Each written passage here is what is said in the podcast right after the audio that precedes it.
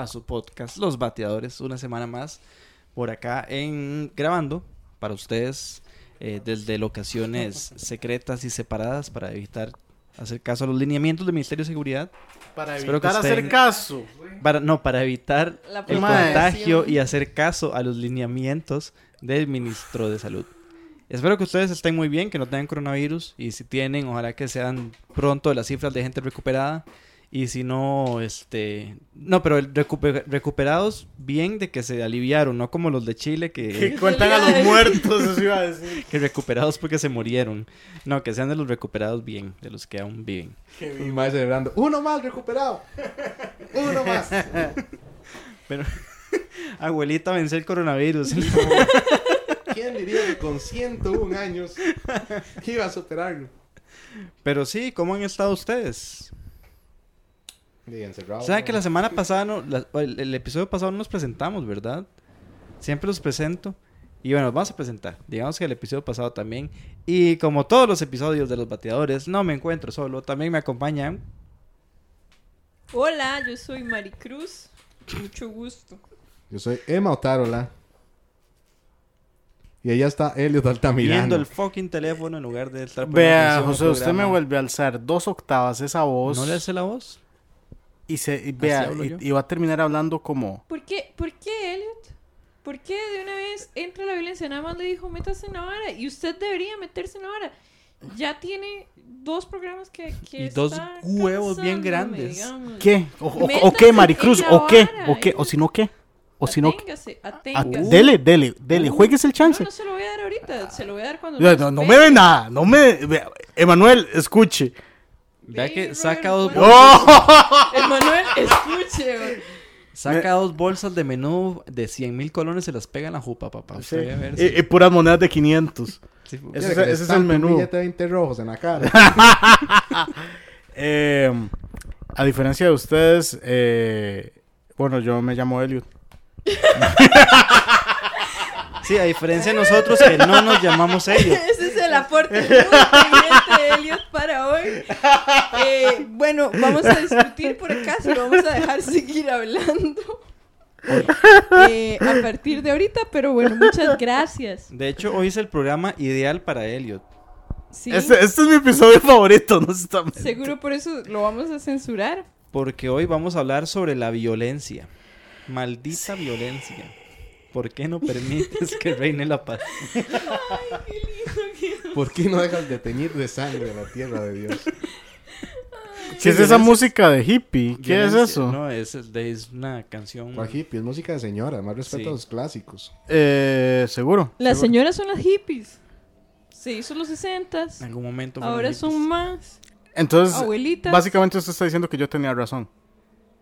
Que es música de señora. Los Ajá. dos tienen razón, eso es lo que estoy diciendo, sí. Que es música de Bueno, señora y de Entonces sí, está diciendo que yo tenía razón. Ahorita, sí. Ok, gracias. Pues sí, nadie se llama a ellos, digamos. Y nuevamente un agradecimiento a todos los que escucharon el último episodio. Más de 7000 reproducciones en Spotify y iTunes. Y muchísimos mensajes. Muchas gracias a todos ustedes. Em, Queremos empezar. Comenzamos de una vez dando co- nuestro... o sea, o sea, di, humanicémonos un poquito, Josué. Humanicémonos un poquito. Ay, Perdón por tratar de mantenerlo profesional. Sí, Josué, no somos profesionales, somos compas. Eh, ¿Cómo los ha tratado la cuarentena? Ay, ya yo quiero salir. Imagina el de Vietnam, ¿no?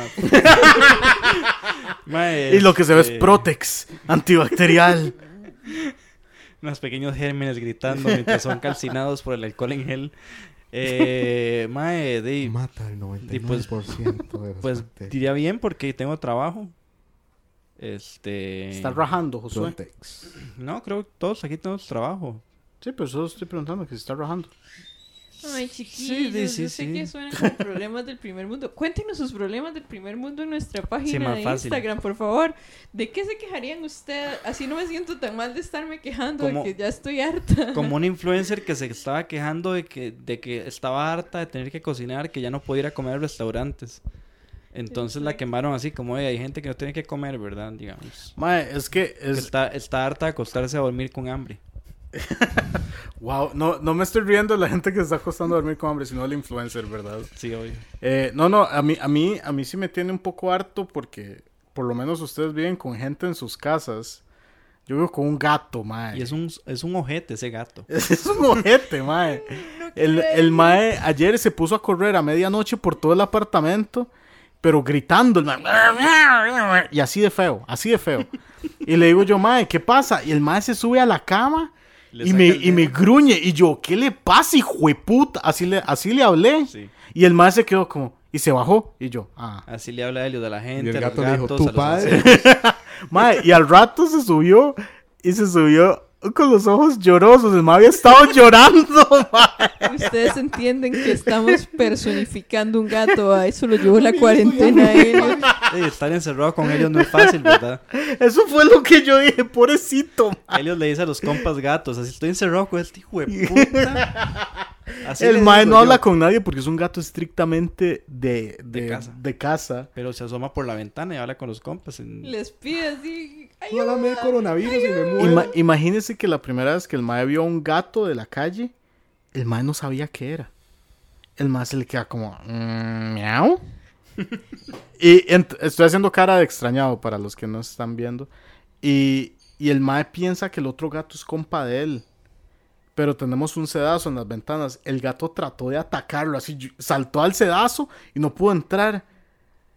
Y entonces yo lo que hago es como, mae, para que el otro gato no me rompa el sedazo, bajo al, a- al mío de los muebles. Y el mae empieza a llorar. El mae es como, pero ¿y mi amigo? Yo quiero hablar con él. Yo, idiota, lo van a pichasear, mae.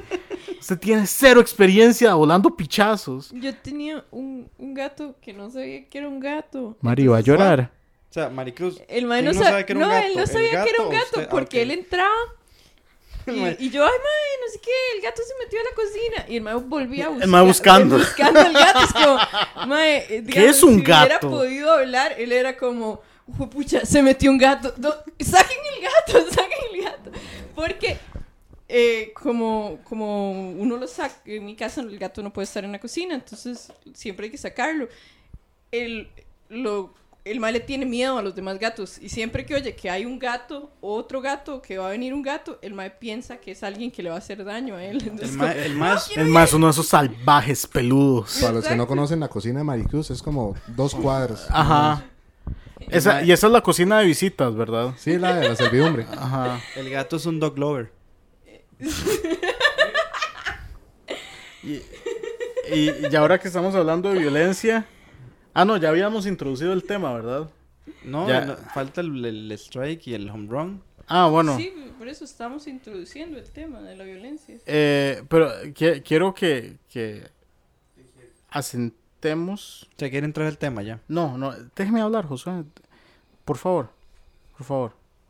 No, no empiece a tentarme desde ya. Perdió 10 segundos en eso, Elliot. Eh, bueno, lo que quiero decir es que, que centralicemos el tema en que no solo vamos a hablar de la violencia, sino de Los gatos.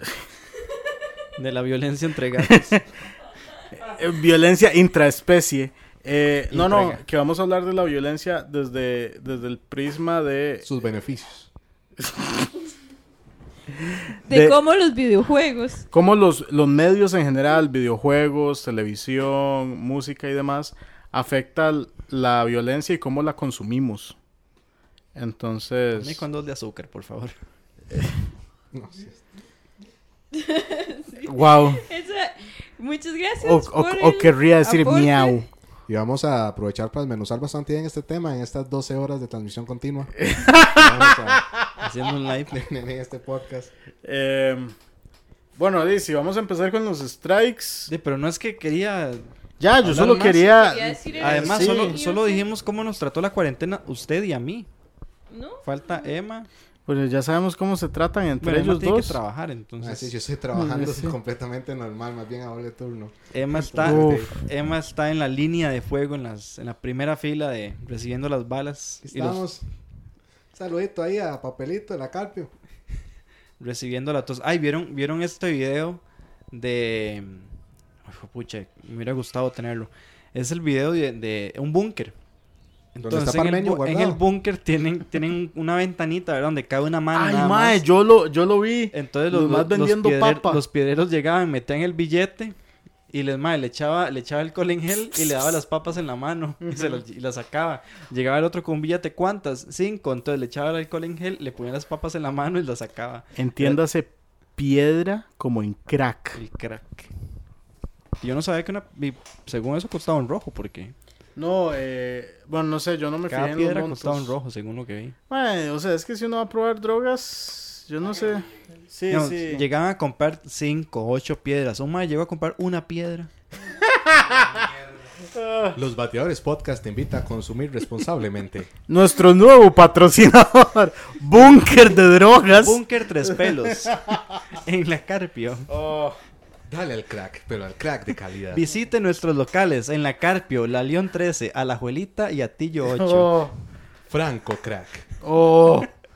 No, no, no, no lo asocien con No lo asocio con, con Franco. negocios ilícitos que después Un nos hacen una saludo a auditoría. Denis slash Franco.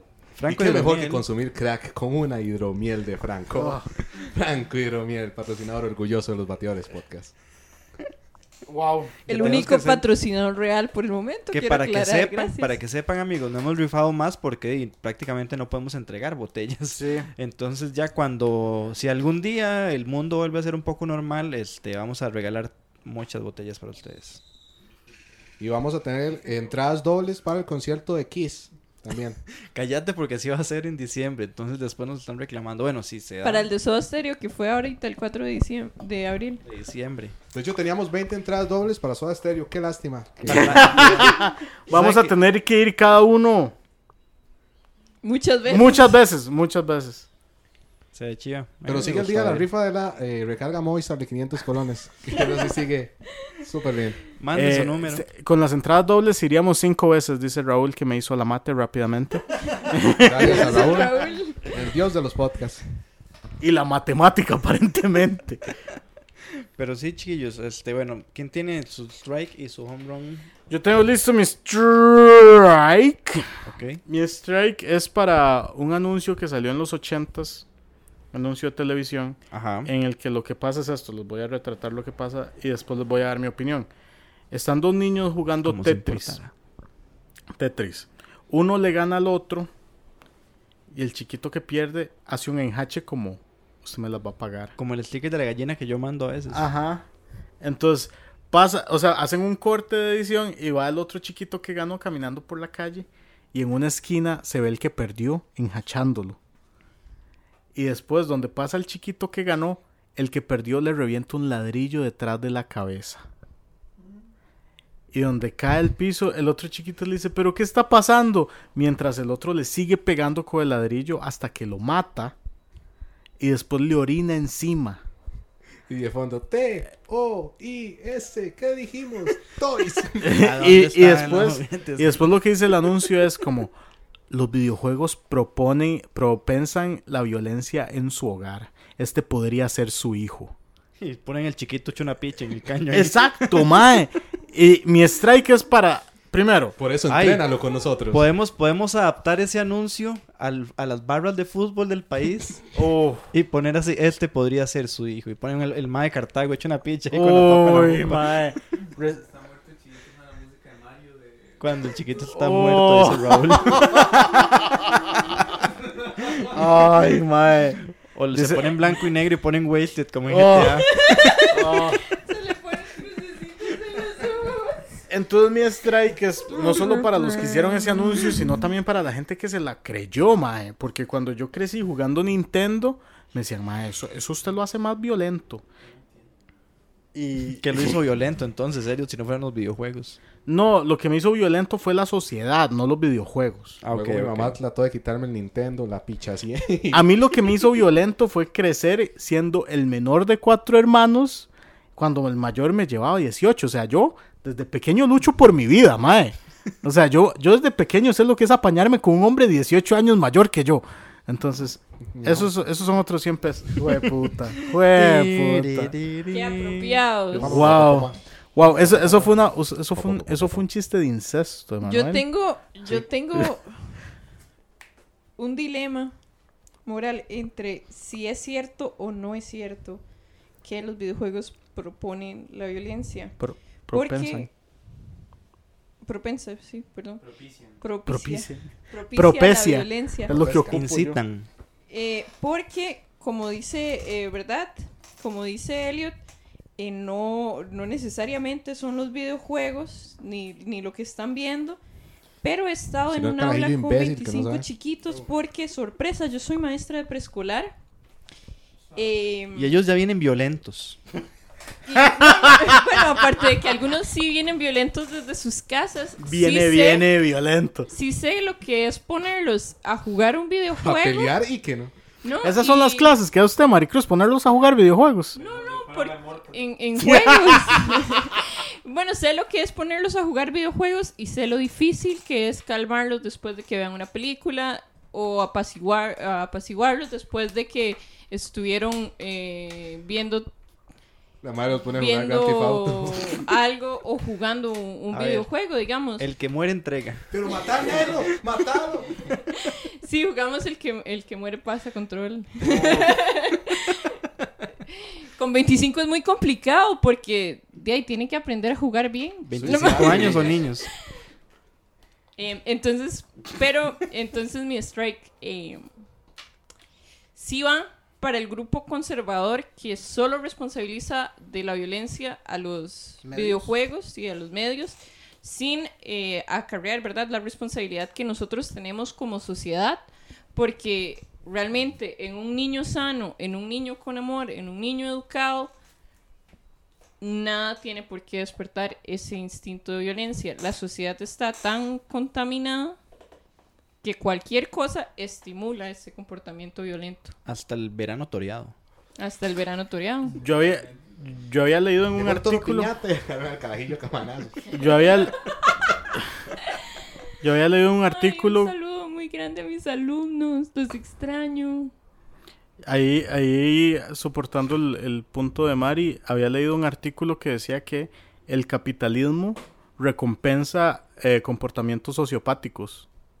Porque hicieron una investigación como de, de CEOs y gente que son corredores de bolsa y demás. Y comportamientos que se consideran de una persona sociópata se ven recompensados en, en mayor dinero y promociones en el brete y Suena, demás. como, suena como los bonos de mi trabajo. Entonces, si, si vivimos en, en una sociedad de un modelo mayoritariamente capitalista que recompensa eh, comportamientos individualistas y el bienestar del individuo sobre el del el bien común, me parece que, o sea, no voy a decir que no hay juegos violentos, pero bueno, no estamos en el tema, entonces olvídenlo, eh, sigan con su strike y su Mi strike va para los chiquitos que hicieron la masacre de Columbine Uf, en Estados Unidos en el 90 y algo, ¿verdad? Nueve. 99.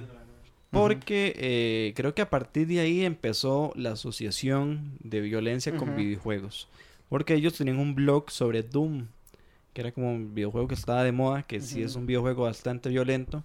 Y este, no, pues la gente empezó a asociarlos con ellos. Así Sí. que van strikeados por Y los madres habían estado escuchando Marilyn Manson antes de, de toda la vara. Entonces entrevistaron a Marilyn Manson y le preguntan, Ay, "Mae, sí. ¿usted qué le diría a, a- a estos chiquitos que hicieron este desastre por su culpa?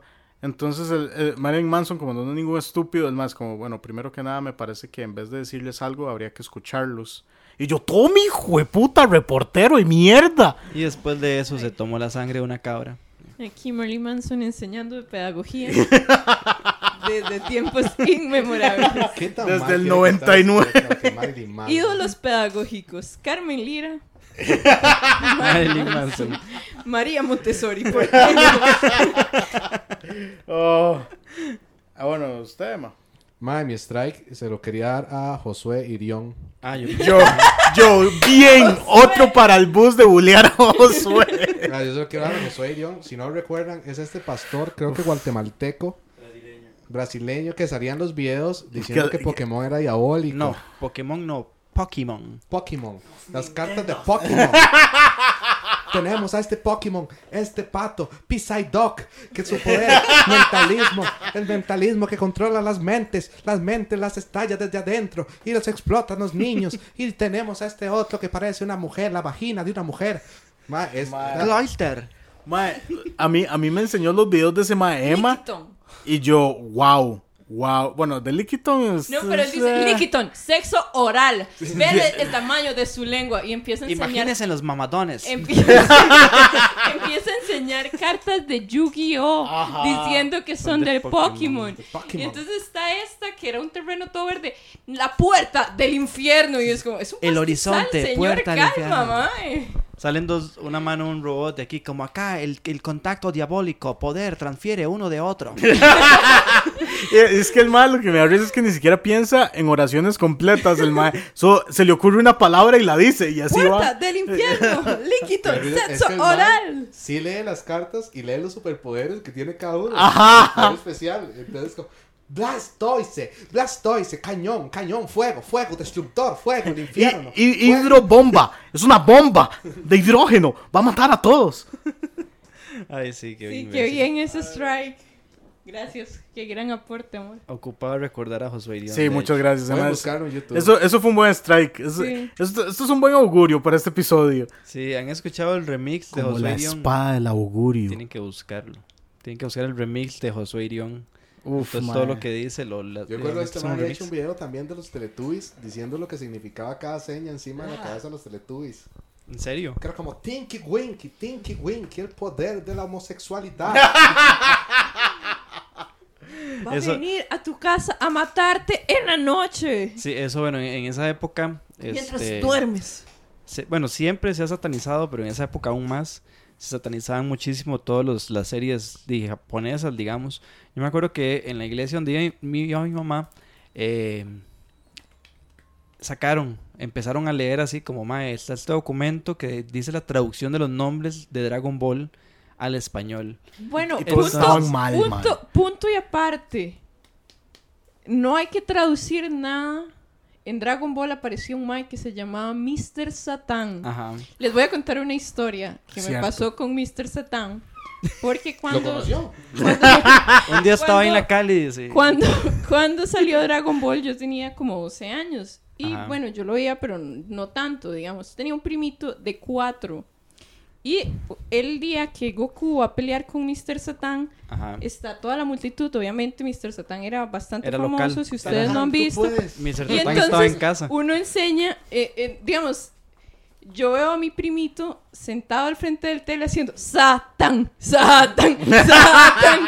y yo dije, ve, por esto es que mi tía dice que esto es satánico, digamos. Ella no sabe que así se llama el personaje y ve a mi primito de cuatro años sí, gritando al frente del tele, Satan, Satan, Satan. Entonces quiero pedirle una disculpa muy fuerte a mi tía y decirle que ahora, con, con todo el entendimiento, la entiendo y, y, y de ahí sí no era su culpa, digamos. Mate a Mr. Popo, mate a Renegro.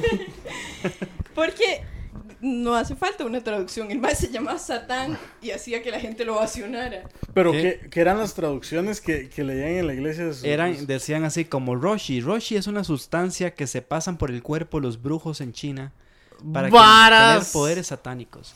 Entonces ya llegaba mi mamá y decía como ves, todos estos nombres son demasiado esotéricos, está mal. Y yo, mami, usted escucha un grupo que se llama Abra Cadabra, eso es más que cualquier cosa. Ah, Amor, Y nadie está diciendo amor, nada. Josué de respondón desde carajillo. amor todos los días. ¿Y qué le dijo su, qué le dijo su mamá a eso? Digamos, de- después cuando me desperté en el hospital, después de tres semanas en coma, eh, no, no, y fue así como... No le Josué, peguen a sus Josué, usted se ve que nunca le pegaron. Ay, claro que sí. No parece. No, yo, de- yo tenía la ¿A dónde, suerte... está su, ¿A dónde está su autoestima abajo? Yo tenía la suerte, digamos, de que mi mamá, yo vivía solo con mi mamá y este, ella trabajaba casi que todo el día. Bueno, o- mucha gente lo verá como abandono infantil, pero, eh, pero es que no quedaba de otra, ella tenía que trabajar. Entonces, la verdad, mi, mi crianza fue la televisión y, y los videojuegos prácticamente. Mm. Y ¿Quiere obviamente matar a mucho. Elliot? ejemplos, ejemplos Elliot, casuales que me da mi ¿usted no mamá de cosas que de se hacen no se a Josué? Ay, pero yo siento ¿Usted no tiene miedo de qué? ¿De seguir haciéndole bullying a Josué? ¿Lo crió la tele? A mí también. Ay, no, yo creo que yo crecí bien. Josué viendo Teleclub todos los días. Fijo, fijo. No, pero Quiere que lo mate con estas yo, yo, Con qui- esta yo quisiera... manualidades en Canva. Yo, yo quisiera añadirle el punto de Josué. Esas traducciones, primero que nada, están mamando Totalmente. completamente porque, eh, digamos, Kamehameha, Kame es viento y Hameha no es Satanás. Entonces ya ahí están mamando. Es pedofilia. Kakaroto es, es como se dice en japonés, carrot, que es zanahoria. Eh, Porque Goku era, Goku era pelirrojo. ¿ah? Era pelirrojo Goku en Japón. Ataca No. O sea, ma, hay un montón de varas que Genkidama, ¿sabe qué Es significa? porque desenterraba a los Literalmente enemigos. significa bola de energía. Pero energía Y, satánica. y, y Genki, Genki es como dicen energía eléctrica, entonces ni siquiera es como alguna energía mística, es como no, la del enchufe, man. Sí, no, eso, es- eso es ciencia y la ciencia satánica, entonces.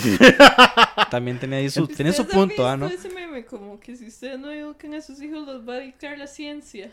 Hora No. Ojalá. Eso me da mucha risa.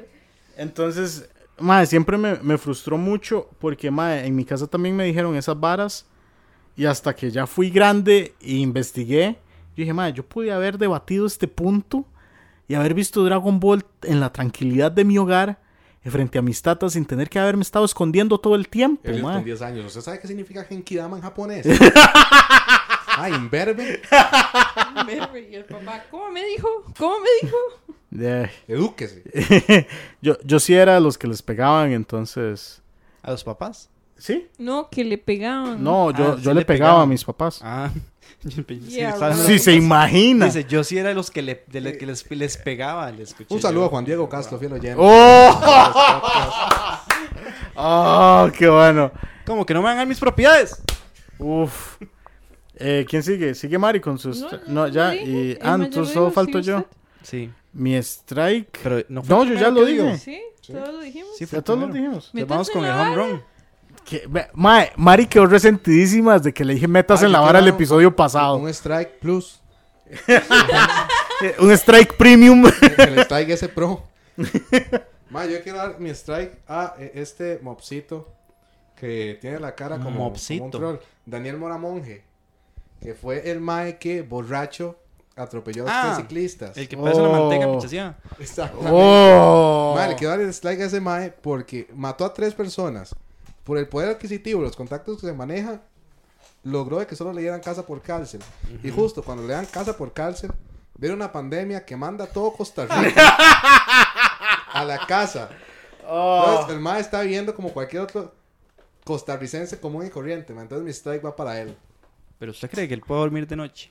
Por supuesto. Fijo, sí, mae. Y si Bueno, no tiene la plata para comprarse las drogas Tiene para que dormir, dormir. pero del lado donde no tiene la cara Oh. arrugada.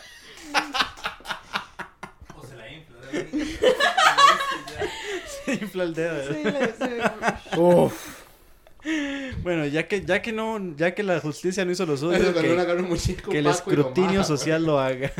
Sí, sí, la verdad. Es como cuando usted inflaba el high C y lo majaba para explotar. Oh. No, cu- cuando lo inflaba como para usarlo de bola en la mejenga del cole y alguien lo maja, es como este cagón. El es un cosplay del de Cartago que le pegaron la piedra. Oh.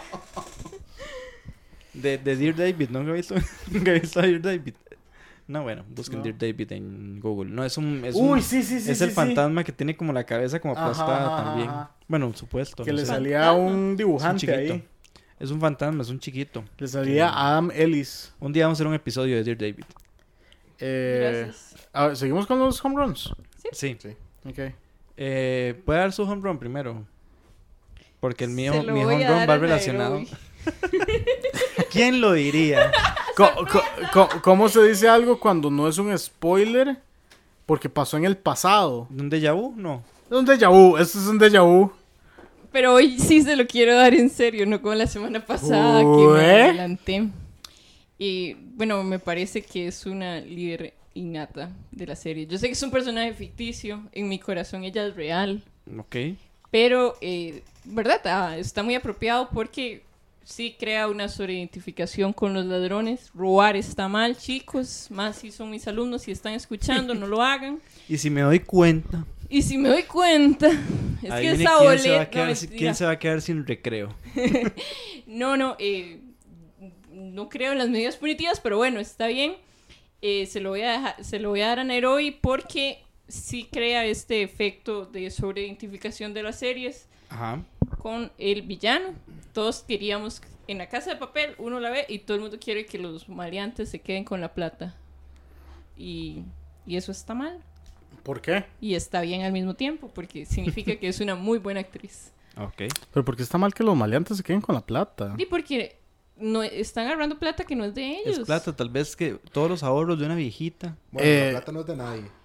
Tal vez, digamos, la plata Es que usó. para el pueblo. La, Sí, o sea, un, un banco, un banco tiene su plata asegurada. Ellos lo que están haciendo es haciendo la plata, pero eso a nivel global genera un efecto de inflación sumamente perjudicial. Porque entre más plata haya, menos vale la plata. Entonces, la gente piensa que no les está haciendo un daño porque no se está robando la plata a nadie, están haciendo su propio dinero.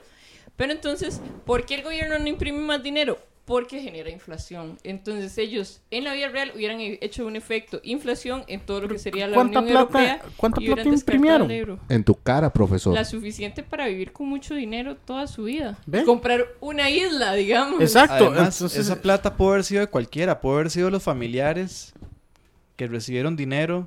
De se me olvidó el nombre, se la acabo de preguntar.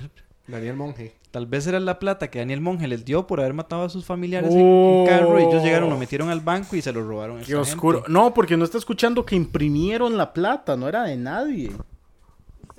¿Ustedes no vieron la casa de papel? No, vi como un par de episodios y yo, nah. bueno, ah, nah. bueno, ellos sí y- y hacen la plata. Pero bueno, es lo mismo. El, el, de- el profesor de Breaking Bad, uno quiere que se Ah, salve. por eso se llama papel, porque es... Sí, de Porque es en la casa de papel. Y ellos hacen, hacen los billetes. Y la de las flores que venden, arreglos artificiales, ¿ok? La casa de las Venden flores. flores.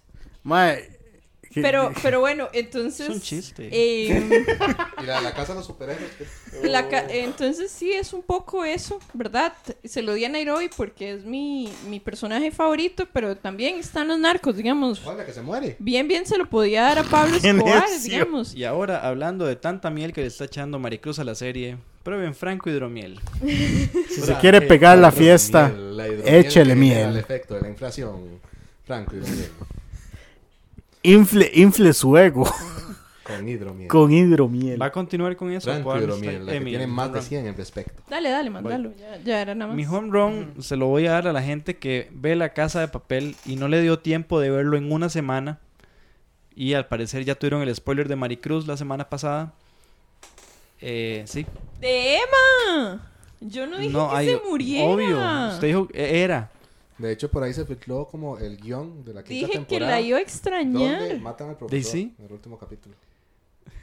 no, mentira. no. Entonces mi batazo va para toda la gente que nos escuchó y Mi ven la casa de papel y recibieron spoiler porque qué pecado. Lo lamentamos mucho y eh, mi bata- mi home run de la semana va para ustedes. Si, si usted es uno de ellos, por favor, eh, Escríbanos. escríbanos en nuestra página de Facebook y yo me haría, yo haría eh, una disculpa pública hacia usted dirigida por ser un mamón Llorón.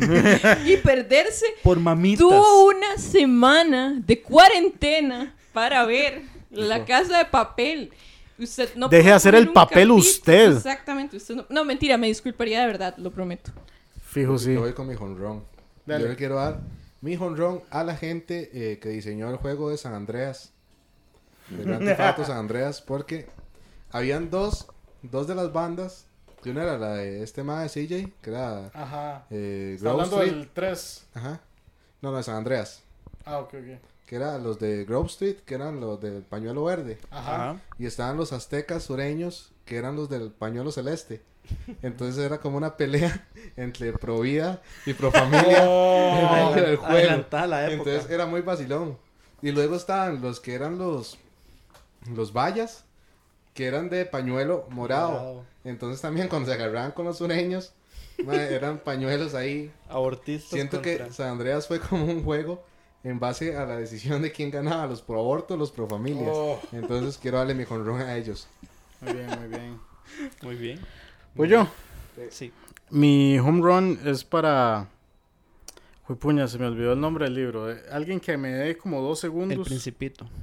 tiempo. Pantalones cortos. Pantalones largos. Recuerdos de una noche de verano. Los prohibido cuentos de mi, suicidarse en los primavera. cuentos de mi tía Panchita. Hablando de prohibido suicidarse en primavera, chicos, ¿ustedes saben por qué ese libro se llama así? ¿Algún libro de Dross? ¿Cómo? Porque la gente prohibido suicidarse en primavera. Porque está muy bonito y sería cagarle la primavera a los amigos. No, prohibido suicidarse en primavera se llama prohibido suicidarse en primavera Porque en invierno porque frío. habla de las enfermedades psiquiátricas que de hecho el libro se, de- se desarrolla en un psiquiátrico. Ellos eh, verdad viven cómo, cómo es la enfermedad psiquiátrica y los suicidios se dan principalmente en primavera. Hay todo un artículo si quieren lo buscan en Google para que después no digan que estoy bateando En de que la gente- no de que la gente se suicida, por suicida más en primavera. Ya, ya encontré el nombre del libro. Mi home run es para un libro que se llama Cómo la no violencia protege al Estado. Porque eh, el, porque eh, es un libro súper corto, pero me, me- me cambió mucho la visión en cómo uno siempre tiene una un, un estándar moral Un de... libro súper corto, dice, me cago en los palos. Porque habla de, de, de cómo desde un... Cuando uno inicia un argumento, siempre se asume que la no violencia es la única forma moral de enfrentarse a algún, algún problema. Pero da un montón de ejemplos históricos de cómo hubo violencia detrás de movimientos civiles que ahora nos dieron derechos como los conocemos ahora. Y que eh, la policía es un monopolio de la violencia del Estado. Entonces, es un libro buenísimo que, que me parece que todos deberían leer. Puedo sacar mi yo conspirativo. Dele. ¿No les parece muy, muy, muy de casualidad que justo cuando todos los países están teniendo revoluciones contra sus gobiernos, viene una enfermedad que los obliga a mantenerse en la casa? Sí, claro. Ahí se las dejo. yo lo he visto la mucho ONU, búsqueme. con mis amigos anarquistas, lo he visto mucho. Todos están haciendo esa observación Mm. y están llamando a salir de nuestras casas a Mm. armadas. Pero bueno, esos ya son puntos de ellos, ¿verdad? Eh, Sí, pero, sí. pero bueno, sí, sí tiene mucho sentido. total de ustedes, Rothschild. Entonces, ese, ese es mi home run. No sé si alguna vez han tenido una experiencia con los tombos en las que los hayan pichaseado.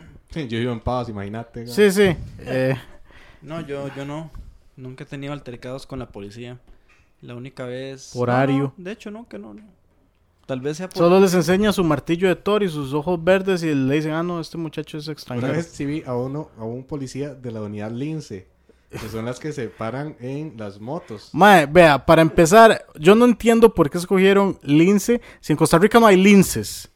Sí, el mae llegó, se paró en la moto y se fue para atrás. Oh. Entonces, fue muy vacilón verlo caerse. Espero que esté bien el policía, pero fue muy vacilón. Porque mae iba a hacer algo demasiado pichudo. Fue como el mismo efecto de estos mae chatas que van en la, mo- en la moto y Ajá. paran una llanta y se caen. Oh, Ahora, risa. ¿por qué hacen, ¿En qué circunstancia ocuparía un policía pararse en la motocicleta impresionar. para detener a alguien? Es que la unidad Lince es como la que envían a la O sea, mayoría de precarios operativos. Re- Ahí nunca ocupan hacerlo. Nunca ocupan hacer eso. Pero ya se los enseñan. Tienen que mostrarlo en algún lugar. Lo único sería tal vez que vaya por la avenida central viendo a los, en- a los vendedores ambulantes y se pare en la moto para ver en 200 metros adelante qué es lo que está pasando, digamos. Eso sería la única vez que, que serviría eso. yo no sé, yo no sé, la verdad yo no sé por qué hacen eso. Yo los respetaría mucho más si fueran el nombre de algún de algún felino grande Los- autóctono Ay, no del se van a país. poner los manigordos. No, pero se pueden no puede poner respetar un se pueden poner los jaguares y usted se puta. Mae, vienen los jaguares, Los escóndase. pumas, No. los, Los gatos pumas. montañeses. Los manigordos. Pero linces, un lince es un gatito más grande, mae. A mí me dicen los manigordos, imagino un policía gordillo en Vespa, digamos. se, se imagina un policleto. Qué lindo. Ahí vienen los dantas. los tapirs. ¿Qué opinan ustedes de la brutalidad policial cuando los. Es que ayer estaba viendo... Que es una brutalidad. Ayer estaba viendo como los reportajes de los tráficos que Qué están bruto, ¿no? deteniendo gente, ¿verdad? y uno los veía y ellos, "Oh, a nosotros no nos gusta estar aquí, no sé qué. Y de otro lado usted los veía emocionadísimos. No nos gusta estar aquí parando- pegándole un taxista parando, cabeza, exacto, como no nos gusta estar aquí, pero uno decía, decía ah, voy a parar a este huevón a preguntarle. Y le decía, bájese del carro, bájese del carro. Y la muchacha, ¿por qué me voy a bajar del carro? Bájese del carro, estás obedeciendo a la autoridad. Y la madre, no, nada más no entiendo por qué me voy a bajar del carro. Entonces, eh, a veces me parece que, que ellos usan Yo le voy a dar un punto. exagerada, si yo fuera tráfico y me dan el derecho de poder detener a una persona, yo hago lo mismo. Yo lo hago pero bajado ese carro. Yo me tengo el poder. O sea, yo se imagina que tú, Anis. O sea, a mí me encantaría llegar a un lugar así y decirle, "Mae, bájese ese carro, pa.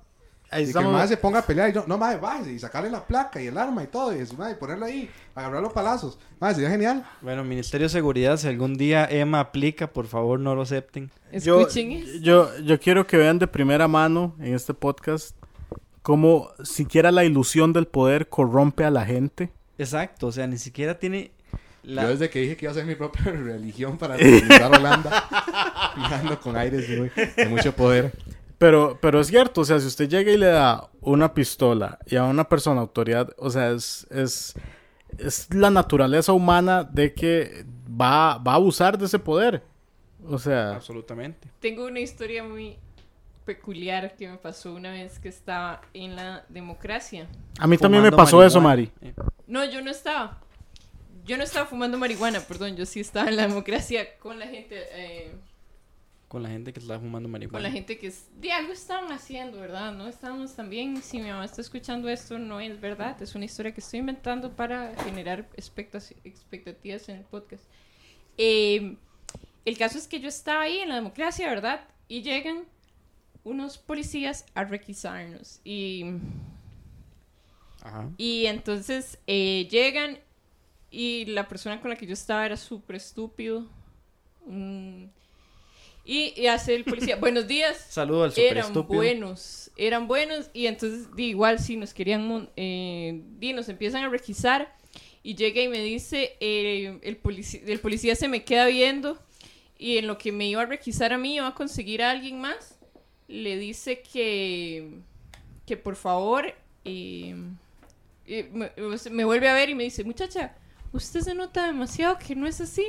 Por favor, Guau. quiérase. Por favor, respétese. Y, Y váyase a su casa con su mamá. Deje de juntarse con esta gente porque usted no es así. Y no me requisó. Y yo tenía todo guardado en mi bolso. Tiene toda la galeta. Oh, Entonces, mae. bueno, la historia es muy graciosa porque, digo, uno habla de la brutalidad policial y todo, pero este señor me, me ayudó, digamos, me ayudó a dejarme de juntar con esas pintas con las que me juntaban. Y bueno, un gran saludo al oficial Mike. No mentira. Wazowski. Oh. Oye, vamos con, con el tema principal, que llevamos 40 minutos y no hemos hablado nada. No, nos llevamos 40 minutos, chiquillos. Algo está mal ahí. Porque imagínense que. O sea, si acaso llevamos 20. Sí, sí. Algo mal ahí. Usted, no usted sé. está mal, Manuel. Está mal la, graba- la grabación, entonces. Bueno, y vemos que. Ahí. No, pero Bueno, sí hemos tema. hablado. Di, ya, ya hablamos de eso. Estábamos hablando. ¿Qué tiene que ver la brutalidad policial con los videojuegos? ¿Sabe Pero qué? dimos el home Que run hay un, el hay un, hay un personaje en Mortal. Kombat. Eh, no, no, pero hable- hablemos de, de los medios y cómo, cómo, o sea, yo sí creo que hay un factor en el que si usted expone a la gente muy joven a violencia muy explícita, los marca. Y, mae, ese, ese tipo de comportamiento va a tener secuelas el resto de sus vidas. Pero también creo que, o sea, no, no se trata de dejar que los niños consuman, o las mentes jóvenes consuman, consuman medios a diestra y siniestra sin ninguna orientación de sus padres o de algún adulto que les permita como entender qué es lo que está pasando. Porque, o sea, si usted va a reducir la violencia a, a lo que se... O sea, si usted dice, ma, es que Mario Bros es violento porque el mae mata tortugas, es como... Ok, mae, pero no es violencia gráfica, mae. Y el niño no está entendiendo que está matando tortugas. Oye, ya hemos Además- dicho en un podcast anterior que estaba bien. Que no. Matar tortugas. Sí. Además, no, yo no veo un chiquito en la playa diciendo soy Super Mario y para no se le decimos una tortuga Ajá. baula que se encuentra en el camino. digamos. Exacto. Lo que Pa, pa, pasa es que pa, sí pa. existe un factor de normalización. Es cierto. Sí, sí, eh, digamos, entonces es como, ah, no hay nada de malo en que yo le jale la cabeza a un perrito porque no lo estoy matando, no le estoy brincando encima para matarlo, solo lo estoy haciendo daño. Y entonces en, en la mente, en el inconsciente y en la mente de las personas se minoriza qué vamos a marcar como violencia aceptada y como violencia no aceptada. Está bien que yo le pegue porque no le estoy sacando la sangre. Digamos, sacar la sangre está mal, pegarle está bien. Eh, y de ahí, ¿verdad? Vamos a la línea moral de qué está bien, qué está mal. Y lo que pasa con los videojuegos sí es un poco que sí se normaliza porque es como ni que le estuviera pegando de verdad duro y la persona se quedara sin aire y uno es como, es lo mismo, le estás pegando. Pero por, por eso mismo los videojuegos tienen un sistema de, de rating para que usted solo los pueda comprar dependiendo de su edad. O sea, ahí es donde, donde está lo que yo digo que tiene que haber la guía de un adulto que llegan tatas y le compran un carajillo de 10 años GTA y es como, no, ma, este, o sea, por más que yo soporte la idea de que usted puede jugar los videojuegos, este, este videojuego expresa ideas que tal vez usted no está listo para digerir. Sí, es cierto, Bueno, digamos. ¿quién Yo, está listo para digerir las ideas yo de me GTA? puse, digamos, un a mí- buen yo, punto. yo juego GTA. Se nota. Y eh, el día que estábamos hablando sobre De usted me sobre espero lo este que tema- sea, Josué, a usted le gusta la lucha sobre libre. este tema que íbamos a hablar, yo dije, ¿por qué yo juego GTA? ¿Por qué me gusta a mí este juego? Y en realidad no supe explicar, no supe explicarme a mí mismo por qué me gusta el juego. Si el juego en realidad trata sobre eh, cometer asaltos, Mm. dispararle a la gente, Yo le ser puedo decir sicario. por qué a mí me gusta. eh, ¿Por qué? Porque yo soy un sicario y no, no. no, no, porque a mí, a mí me, a mí me gusta esa narrativa porque se vuelve una disrupción catártica de las reglas de la sociedad. O sea, usted, usted Ah, no, por, qué letrado. por, por, por jugar GTA, no usted sé, no no va a salir a golpear a la gente y a asaltar. Pero usted, usted le hace cuestionar ciertas reglas, como, mae, ¿por qué? ¿Por qué tengo que, no sé, no sé, como compromisos, contratos sociales que tal vez usted no se había dado cuenta antes, como, como en GTA, como cuando hay pandillas y los más tienen un acuerdo de silencio entre ellos y uno dice, ¿por qué? O en- eso en mi caso, porque me, me es catártico, mae, no sé, llegar estresado de del brete o del cole, llegar y solo volarle misil a todo, mae. Porque Ahora- nadie, nadie está sufriendo, nadie está pagando por eso, pero es catártico en uno. Yo he jugado todos los Grand Theft Auto. Y digamos, a mí hoy, lo, lo- he jugado de los 13, 14 años por ahí. A mí hoy me dicen, madre, le doy 3 mil dólares para que se robe este carro, yo no me lo voy a robar. Yo digo, no, Exacto. Yo ya no soy un delincuente. Por yo no 3 me mil robo nada". dólares.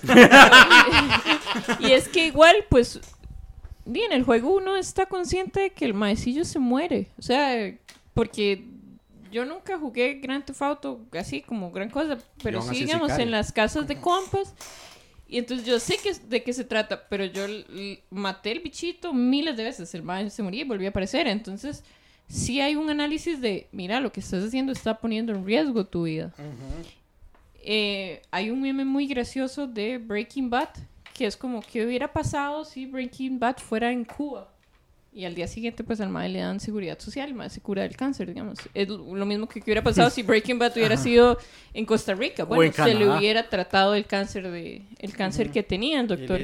Entonces, igual me parece que, eh, que parte de lo que nos llama la atención de estas cosas y lo que nos genera una sobreidentificación es la protesta detrás de las cosas, ¿verdad? Porque eh, Ajá. voy a seguir, digamos, este mae empieza a hacer eh, la metanfetamina porque no tiene dinero a pesar de haber trabajado Ajá. toda su vida para hacer dinero y no va a tener que dejarle a sus hijos. Entonces, por eso nos cae bien, por eso lo, nos identificamos con él. La casa de papel son personas que nunca en esta vida los han querido o, o han sido como categorizados de escoria en muchos de sus lugares. Y entonces los más tienen un fin último, excepto Río. Ese más es un mamón porque di, tenía todo en esta vida para, para digamos, los y el papás fin de lo los maes es demasiado. hacer origami. Ajá. El mae lo chinearon demasiado. Nairobi, que la matan. Y, y en- pero, pero vamos a eso, ¿verdad? O sea, la identificación existe porque hay una protesta detrás de por qué estamos haciendo esto. Pero yo siento que es que eso lo puedes ver vos Como adulto. como adulto y como persona que lleva una educación buena, etcétera. Pero pones eso a un chiquito, tal vez de 13, 14 años, que se ha criado bajo educación pública, que vive en un, en un contexto social de mucha violencia, Ajá. de mucha pobreza, etcétera, El va a decir, lo- "Esto es él lo vida". que está viendo es, mira, este ma está matando gente y le No le está llegando nada. un montón de plata por Ajá. hacerlo. Este ma está planeando un robo y ahora gracias a eso tiene una moto del año, puede modificar los carros que quiera y se ganan las millonadas del año. Ahora, ¿por qué se da entonces ese, ese proceso de endiosación? eh, que están endiosando a los, a los sicarios con todas las narconovelas y demás que empezaron, que fue como una peste, digamos, en todos los canales podían por lo menos dos narconovelas al mismo tiempo. Hasta en Netflix. Y, Y, es que el morbo que y se, genera se vende. endiosa demasiado, todo el mundo es como, ay, Ya la serie de Escobar". Popeye. ¿Por qué hace una serie de sur. Popeye? Porque se murió. No, antes de morirse. Porque comía Oh. espinaca. Por ejemplo, este mae, ¿cómo se llama? El Chapo. ¿Quién hace- ¿Por qué hacer una serie del Chapo? Un mae que es un asesino. Y Que incluso no ha hecho nada bueno por nadie, más que matar gente. Entonces usted le pone eso, un chiquito de 15 años está viendo, ah, mae, este mae. O sea, hasta yo, yo vi los primeros capítulos del Chapo y lo dejé ver por lo mismo. Porque llegó un momento en el que yo decía, mae, que- que bien el Chapo, mae. ¡Wow! Llegó un momento en el que yo, yo ya pensaba como el mae. Por Pero- ejemplo, ah, no sé quién nos haya visto, pero hay una escena en la que los maes del túnel están cavando el túnel que va a usar el Chapo para salir de prisión. Ajá. Entonces el mae lo tiene súper controlado. Entonces cuando terminan el túnel y el mae los invita a comer, yo una vez dije, mae, todos los del túnel saben del túnel. Estos maes no pueden quedar vivos. Y efectivamente llega el mae y los mata a todos. Y entonces Wow. ya se empieza a generar como una psicología de, de mae, estoy pensando como pensaría este mae y no está nada bien. Sí, no, para nada. Ajá, no está nada bien. De hecho, hay otra escena también que le secuestran a alguien al mae y entonces hay como una banda enemiga. Entonces el mae va a una fiesta, la banda enemiga, y, se, y secuestra a uno de los hermanos menores de los de la banda enemiga. Entonces el mae lo empieza a torturar y a hacer un montón de cosas. Y entonces ahí uno piensa, como instintivamente y sin quererlo, como, ah, mae, qué bueno, se está desquitando. Con un menor de edad que no Pero- tiene nada que pero- Exacto, entonces es, es hueso, es hueso. Por más educación que usted tenga, por más de lo que usted quiera pensar, en algún momento su inconsciente le falla, porque el ser humano por naturaleza es muy violento. seamos, seamos sinceros. ¿Quiénes patrocinan las narconovelas? Los Ah, yo narcos. pensé que quién iba a pre- Ujú. pensé No, que usted iba a preguntar que quién patrocina este podcast. No, no, Y ¿quién, nosotros, pues Franco Hidromiel. ¿quién patrocina las narconovelas? Los narcos. ¿Quién ¿Qué estás pagó, tomando, Josué? ¿Quién pagó la, la, la película de, de Escobar? Los hijos de Escobar. Entonces sí, claramente Escobar hizo la mejor prisión de toda Colombia. La mejor prisión de toda Colombia la pagó Pablo Escobar. Pues, y no dicen por qué. Porque él estaba ahí. Él pagó la mejor escuela. ¿Por qué? Porque los hijos estaban ahí. Yo, yo también quiero traer acotación que como no solo en los videojuegos y narconovelas, sino también gran parte de la normalización de las de la violencia ocurre di, por las noticias, mae. Uno ve en las noticias y mae, muchas veces en el periódico, para los que eh, di, ya son generación Z, periódico era un medio impreso donde salían las noticias, a veces había fotos. Eh, y mae, Muy explícito. muy explícitas, madre. Yo me acuerdo una vez en, en un periódico que salieron dos chiquitos muertos, madre. Los cadáveres de los chiquitos en una foto y yo, madre. Puta, o sea, usted ve esto y usted, o sea, si usted está viendo el periódico y su, y su hijo ve eso y le pregunta qué es eso, usted, madre, usted le va a tocar explicarle. Sí, yo recuerdo cuando se murió este jugador, Dennis Marshall. que Ah, en el ¿sí? periódico pusieron la foto del Mae y la novia o la esposa. Ajá, dentro del carro. Dentro del carro muertos. Uf, mae. sin ningún tipo de censura. Y era como, mae, estas son personas que uno ha visto. La lógica del Mae, como bueno, por sí ya todo el mundo le conoce la cara, ¿verdad? Entonces, Oh, vamos, Exacto, y vámonos. es que es peor eso, porque uno ya conocía a Dennis Marshall y uno lo tenía súper claro en la mente. Entonces de repente verlo, ay, mira, ahí está el mae muerto. Es, es chocante. De hecho, hubo una ley en Costa Rica por ahí de los 1990 y tantos que prohibía mencionar o hablar de los suicidios. ¿Por qué? Porque, bueno, en esa época se empezaron a morir muchos chicos. Eh, a, suicidarse chicos de 10 a 15 años que se estaban suicidando y se descubrió el efecto del efecto apoyo en las noticias. Entonces, si yo le doy cobertura a este suicidio, alguien va a pensar, esa es la forma que tengo de ser famoso. Entonces, di, voy a, voy a morirme porque de todas formas no encuentro una solución a mis problemas y saldrían las noticias. Entonces, a raíz de eso, en Costa Rica, desde cierto tiempo no se puede mencionar más de no sé cuántas líneas en el periódico y no se puede hacer como noticia de un suicidio a partir de bla, bla, bla. Sí, igual creo que lo que, lo que pasó hace poco con el, con el puente del, Saprissa. Que la gente que nos escucha desde fuera del país, este, era un puente donde todo el mundo se empezó a suicidar en cuestión de meses, muchísimos, sí, meses, habían demasiados suicidios. Creo que también en parte eh, se dio por lo mismo, porque tal vez hay mucha gente con la intención de suicidarse, no sabían cómo y todo, y las noticias cada dos días, cada tres días daban una noticia de que alguien se tiró el de ahí. Entonces la gente decía como, ah, mira, puedo hacerlo desde ahí. Tanto al punto que ya tuvieron que llegar a poner una malla en el puente para que no. Y se detuvo hasta, hasta cierto punto porque no, y no se volvieron a dar noticias. No sé si en parte por lo mismo, porque les llamaron la atención a dejar de cubrir tanto o este a la malla que pusieron. trabajar la salud mental no es, no es parte Exacto. del gobierno. O sea, es como, ¿por qué vas a trabajar con la salud mental si podemos poner una malla? Exacto, la noticia era más como dirigida, como, ah, se mató, eh, para que sepan, y hay un presón de mierda ahí, no se puede pasar en carro. En lugar de dar números de ayuda, este, hacer charlas sobre eso y demás, simplemente cubrir, cubrir el suceso.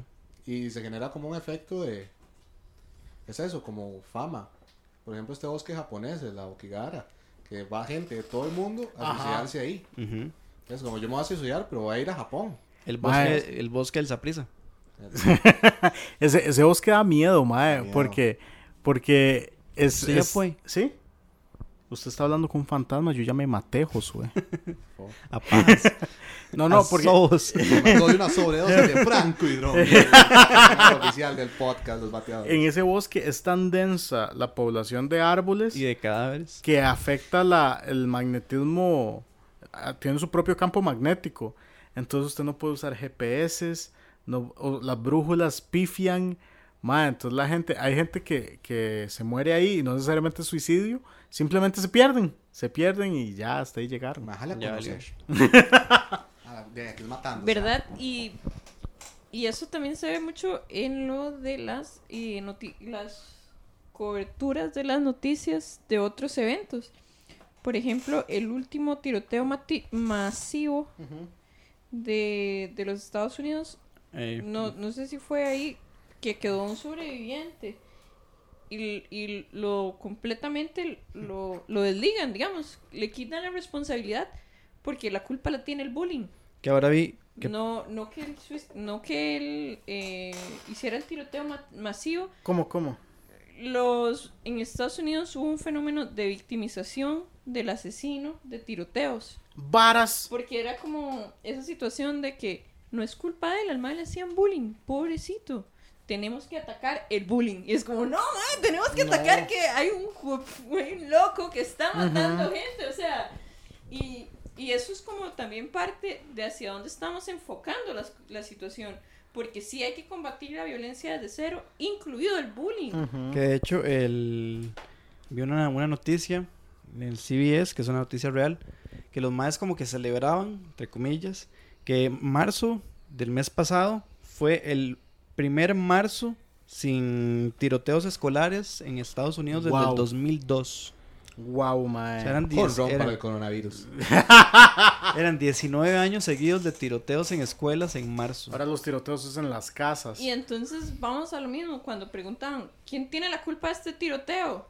No es Walmart por vender armas. Las pistolas. Y no es nuestra ley que no es culpa de nuestra ley que ellos puedan conseguir pistolas en el supermercado es, culpa de Marley Manson y ellos mismos por hacer bullying.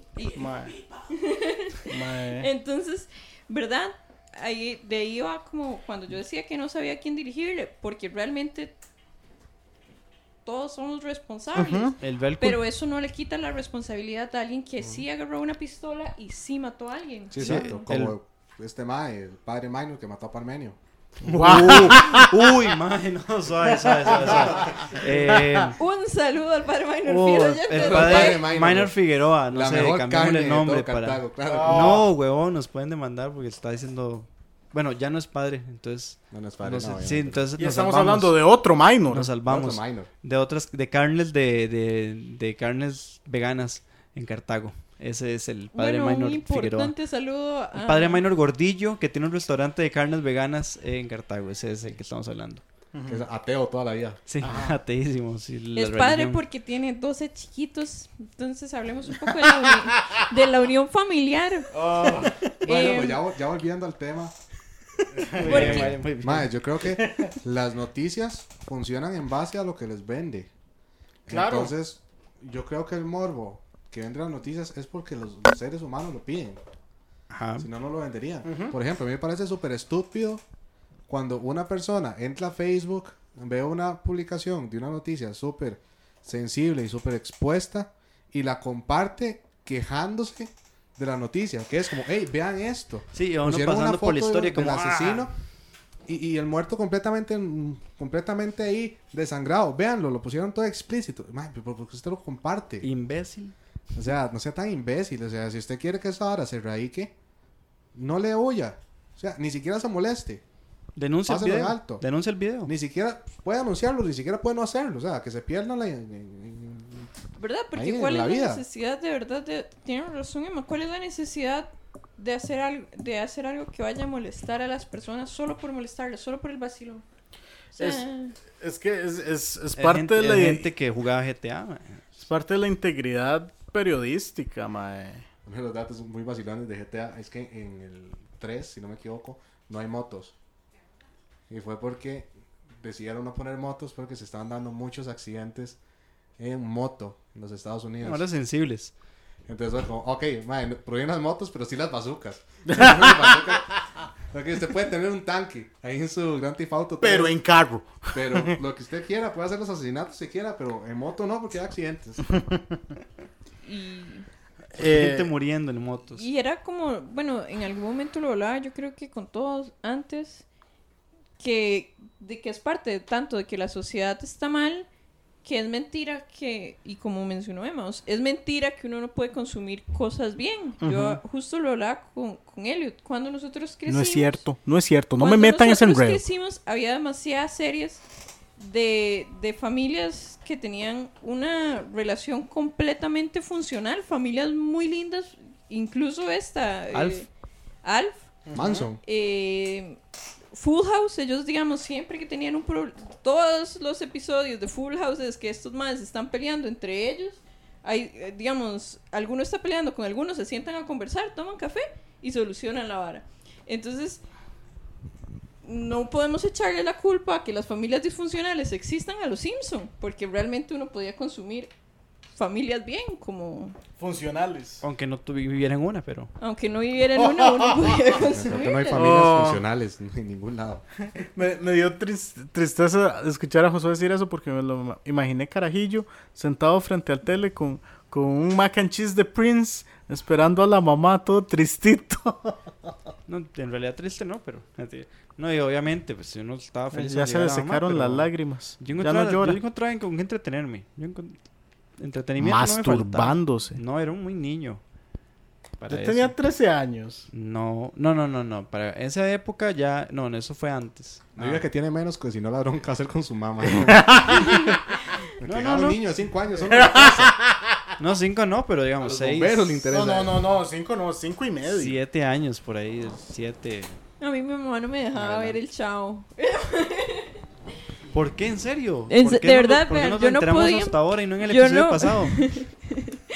Yo no podía ver el chavo de verdad porque hacía mucho bullying y las bromas eran muy tontas. Mm. Entonces, Y ahí me di cuenta de cuál era el animal que comía nueces y tenía la cola peluda. Deje de estar viendo el chavo. eh, Para eso En- está Goku, ahí lo puede ver. entonces Más sano. eh, mi mamá sí no me dejaba ver eh, porque ella siempre procuró que uno no, no Viera- copiara viera- violencia, sin arte.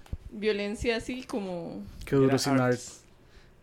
Porque ella sabía que nosotros no íbamos, o sea, que, que con nosotros la violencia física no iba a tra- trascender, digamos. Todos somos chiquititos, flaquillos, pequeñillos, excepto yo. Yo soy bien grande y por eso juego rugby. Y si trascendiera, Pero sí iba a ir no, mal. pero no soy violenta, digamos. Grande de ego. Pero ella sabía que la violencia no iba a tra- física no iba a transgredir entre nosotros. Entonces siempre procuró alejarnos de la violencia psicológica, porque sabía que con eso íbamos a atacar. Y Ese por es el eso fuerte los tres somos Sí, ese es el, cuatro somos sarcásticos. es el fuerte de la gente de plata. Porque Pichazo no aguanta. No, no, porque para eso contratan a un peleador que se agarre por ellos. Exacto. Como ocupamos a alguien de clase baja para que nos defienda. Y, Oh. si es, y si es Por eso Conor, me dicen, no, y si Emma". es Conor ¡Oh! ¡Oh! No lo van basureando. Eso Así. fue- eso fue Así. Ya y si es está. Conor McGregor, que es bueno para los pichazos y tiene un montón de Pues yo me plata. hice novio de, de Elliot por lo mismo. Yo no tengo plata, Emma. Ah. No, pero es de clase baja para Yo que- sé, pero se la estoy devolviendo, Maricruz. Yo no sé, Métete pero- en la vara. Defiéndanme. No, ustedes no entendieron. Use- use su plata Ustedes para defenderse usted. Ustedes Defiéndame, son mi séquito de. Defiéndame. 500 años de lucha feminista. Tome, traídos al suelo. tome este cheque en blanco y defiéndame, dice Maricruz. Traídos al suelo. Más, yo honestamente también quería, quería hablar de. Porque yo consumo música que habla de violencia. Y fijo, Josué también.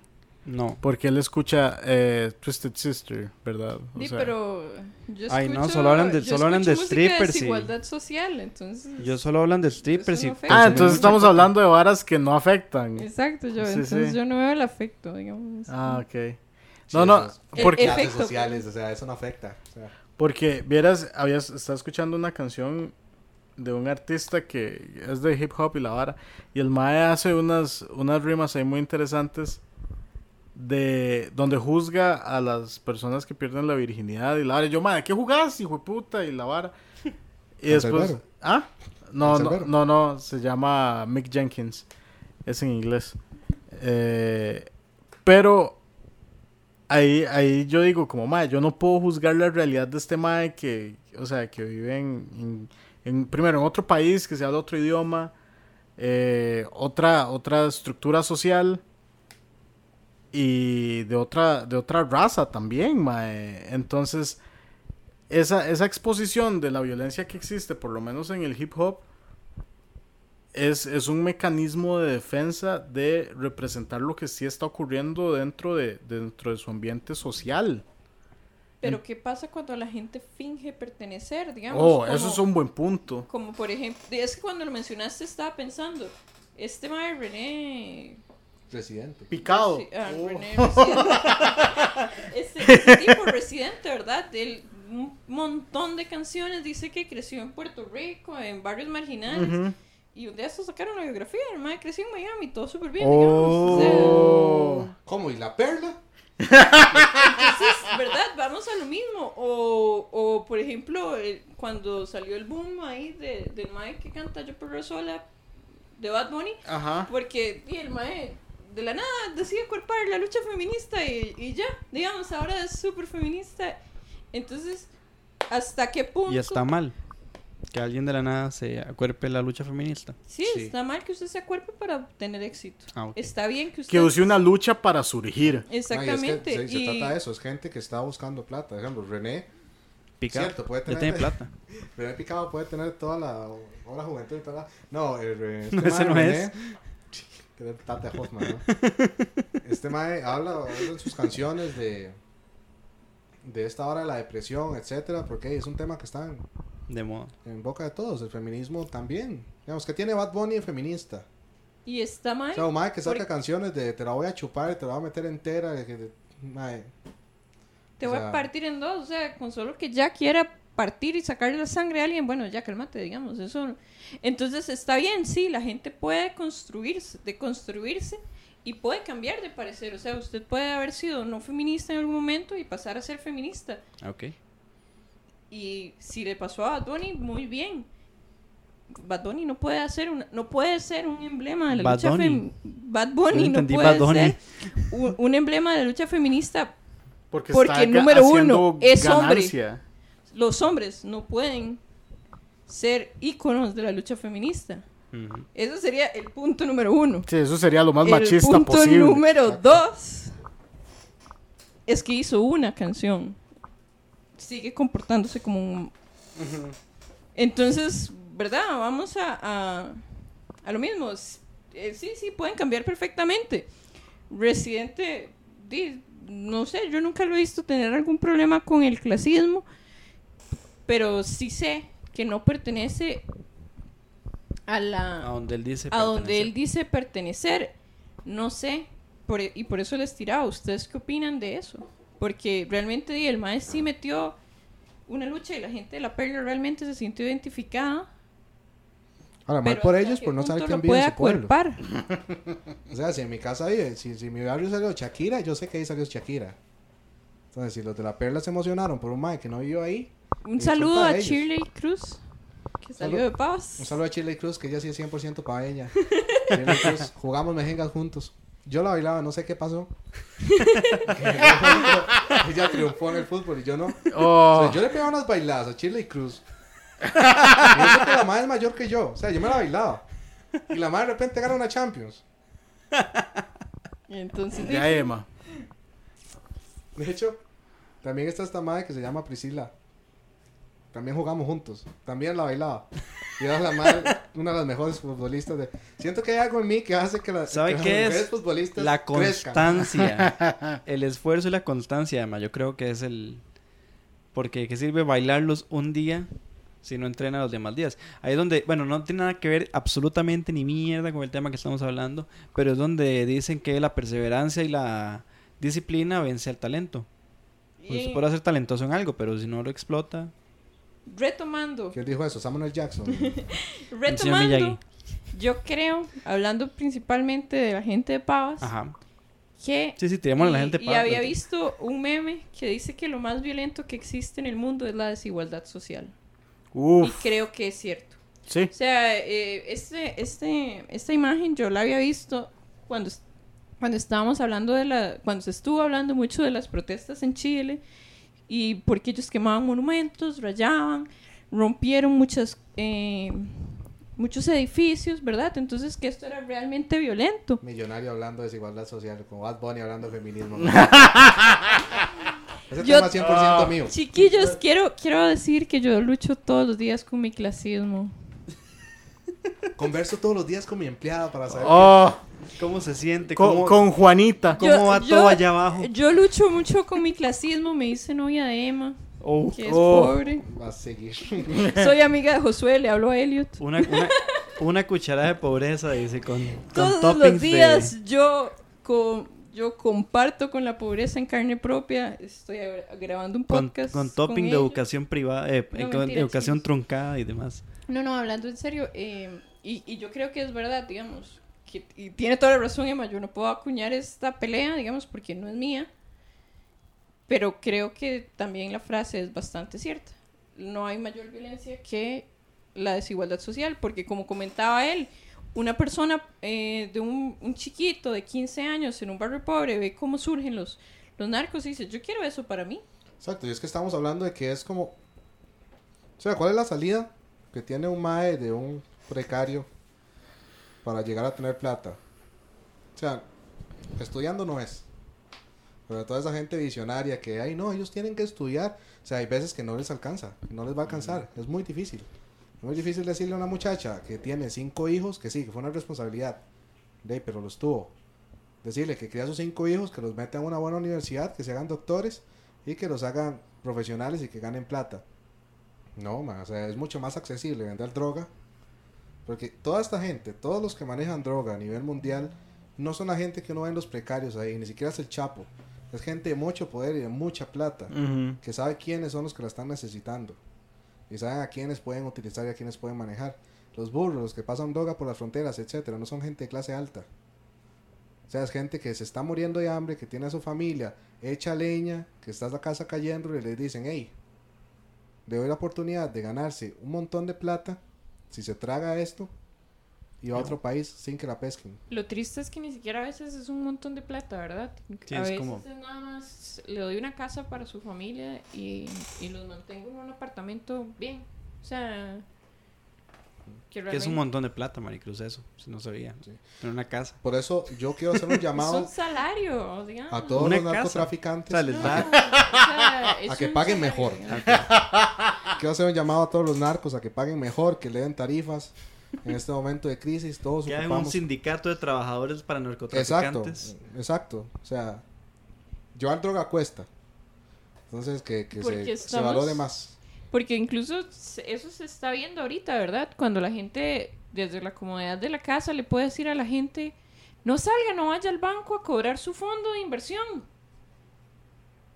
Esa gente, nadie hace fila por gusto. nadie hace fila tres horas para decir, uy, sí que no tengo nada que hacer, voy a aprovechar que estamos en cuarentena Exacto. y voy a ir a hacer fila tres horas a la nuca de una persona. Sí, para mí no hay mayor violencia que la del Undertaker cuando le pegó con la silla a Mankind, pero... Con Pero esto terminamos. ¿verdad? Un saludo. Bueno. ¿Sabes la, Tranquilo, la caja de bateo? Es verdad. Sí, vamos este a cerrar. podcast que se trató de todo menos del tema. Es que el tema se prestaba para hablar de todo. ¿no? Sí, Emanuel, no Es que llore, habría, que, habría que hacer por lo menos tres Mi, mi predicción es que Emanuel va a llorar en los próximos 30 Sí, voy a segundos. Llore, llore. Llore para verlo. Voy a llorar. No, mi- esa violencia pasa desapercibida. ¿Sabe tema. por qué? Porque la, porque Después viene Emma y nos hace un, después viene Emma y nos hace un tiroteo el otro programa y qué. deben de normalizar. La violencia psicológica es la violencia más fuerte y la que enfrentamos todos los días. Llore, Eh, Maricruz. ustedes vieron mis ojos, man. Sí, nos Todos hizo se quedaron callados. hizo- hizo- nos, nos regañó como maestra preescolar y todo. Creo eso. que de verdad Y yo- mucho a mis chiquitos. eh, no, no. No, usted qué habla, usted violentó mi tema. Uh, usted violentó la masculinidad de Manuel. No, Emma no tiene. Oh. Es un hombre deconstruido. Vamos a la caja. Vamos a la. Bueno, mi predicción para el futuro de la violencia es... Voy a tratar de ser positivo. Voy a tratar de ser positivo. Se van a morir todos. Eh, mi predicción es que la violencia como tal, como es una parte inherente de la humanidad, lo que va a llevar es que va, a haber un cambio en el mundo como lo conocemos, que va a hacer que gradualmente esa- ese instinto de violencia se vaya eh, desapareciendo, no sé, de alguna forma, pero fijo va a ser como en 700 millones de años. Yo digo que para combatir la violencia, los gobiernos de todos los países van a permitir que un día, por 12 horas, la gente pueda cometer crímenes y asesinatos sin ser Oh. juzgados. Ay, madre. Soltemos al Undertaker. ah, yo digo que van a volver las guerras con espadas y lanzas. Uy, yo sí me apunto. Sí, eso sería genial. Ser Quiere como- que, quiere que lo atraviesen, Josué. somos violentos, hagámoslo con clase. Sí, sin nada de esas mariconadas Ah, sí. de pistola, no, no, no, a espadazos. De hecho, eso debería ser un tema. ¿Quién fue el, el idiota que inventó las armas de fuego? O sea, tan bonito que estaba con la espada. Yo había visto un anuncio que decía como, mae, eh, ojalá desaparezcan las, las armas de fuego y que solo para que nos enfoquemos en lo que realmente importa como, como, como civilización. Y es como dominar la espada y dominar la técnica de matar a alguien de un, sueño, de un solo puñetazo. Que se Sí. podría. Ese es, el ese es el futuro de Emma. Ese es el futuro de Emma. Sí, sí, bueno, no los voy a juzgar. Me parece bien. Eh, mi predicción es un poco más eh, cortoplacista eh, con el fin de la pandemia. Eh, ¿verdad? El efecto robot nos está, eh, la cuarentena está afectando mucho a muchos hogares, a muchas personas. Entonces, nos estamos haciendo más violentos. Y mi predicción es que el efecto rebote va a hacer que todos Nos metamos a narco. Agarrarnos a a pichazos en el pretil de la UCR. Exactamente, que, que apenas como, "Ey, que ya pueden salir, vamos- nos vamos a empezar Que ya pueden Wow. salir. ¿Usted se imagina esos pleitos en carretera, papá? Oh, a... Cuando vuelvan las presas en los viajes. Exacto, se imaginan lo que sería el efecto rebote, entonces sí, ven. Y Le pues, bueno, creo. chicos, no jueguen GTA, no mentira. No, que no, aprenden nada de lo que están diciendo los maestros. No Monitoreen GTA, el consumo de violencia de los niños. O sea, es lo que yo diría. Y traten de no ser pobres. Uf. Traten porque la pobreza lo hace uno narco. En fin, bueno, muchas gracias por escucharnos una semana más. Nos escuchamos el próximo lunes en el próximo episodio de Los Bateadores. Nos pueden encontrar en redes sociales como Los Bateadores Podcast en Facebook, Instagram, Twitter. También estrenamos el canal de YouTube subiendo, vamos a subir los episodios ahí poquito a poquito para que nos vayan escuchando por ahí. Si no quieren usar Spotify o no sé.